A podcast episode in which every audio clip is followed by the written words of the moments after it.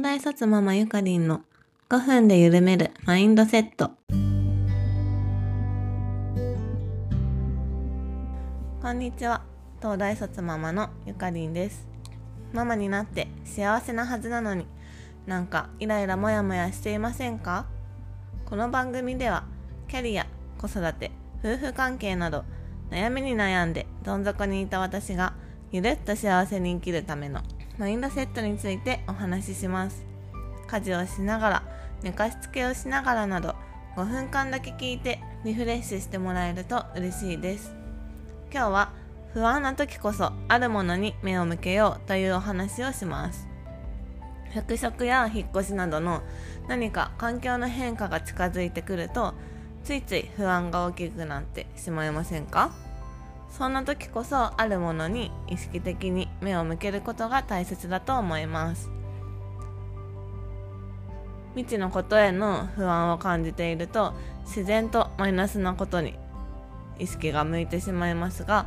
実際はあるものやより良くなることもあるからです。まさに最近私が不安を感じて内々思考に陥ってしまっていました。もうすぐ今住んでいるロサンゼルスからニューヨークに家族で引っ越しをする予定があります。夫の留学で約1年前に日本からロサンゼルスに引っ越してきて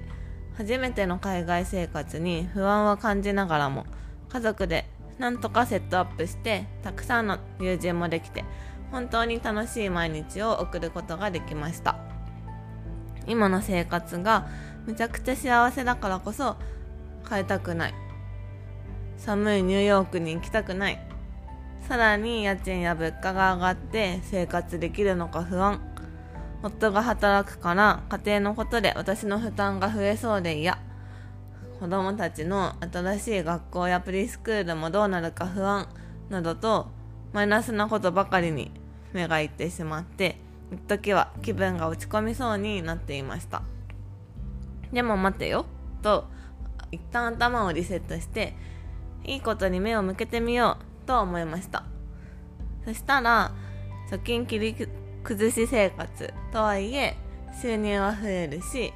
引っ越す前から近くに住んでいる友人は何人もいるしプリスクールだってたくさんあるからもしかしたら今よりいいところが見つかるかもしれないって思いました。大好きなゴシップガールやセックスザ・シティのロケ地巡りもできるしおしゃれなカフェもたくさんありそう。徒歩移動になるから痩せるかもとかたくさんのワクワクが溢れてきました。そうは言っても環境が変わるということは良くない方向にことが進む可能性があるっていうことは否めないと思います。でももっと良くなる可能性だってゼロではないです。だからどうせならどっちも可能性があるんだったらより良くなる可能性の方にフォーカスしてワクワク過ごした方がいいんじゃないかなって感じています。環境の変化が近づいてくるとどうしても不安が大きくなって気分が落ち込むこともありますが意識的にあるものに目を向けてみることをおすすめします。今日も最後まで聞いてくださりありがとうございました。東大卒ママゆかりんの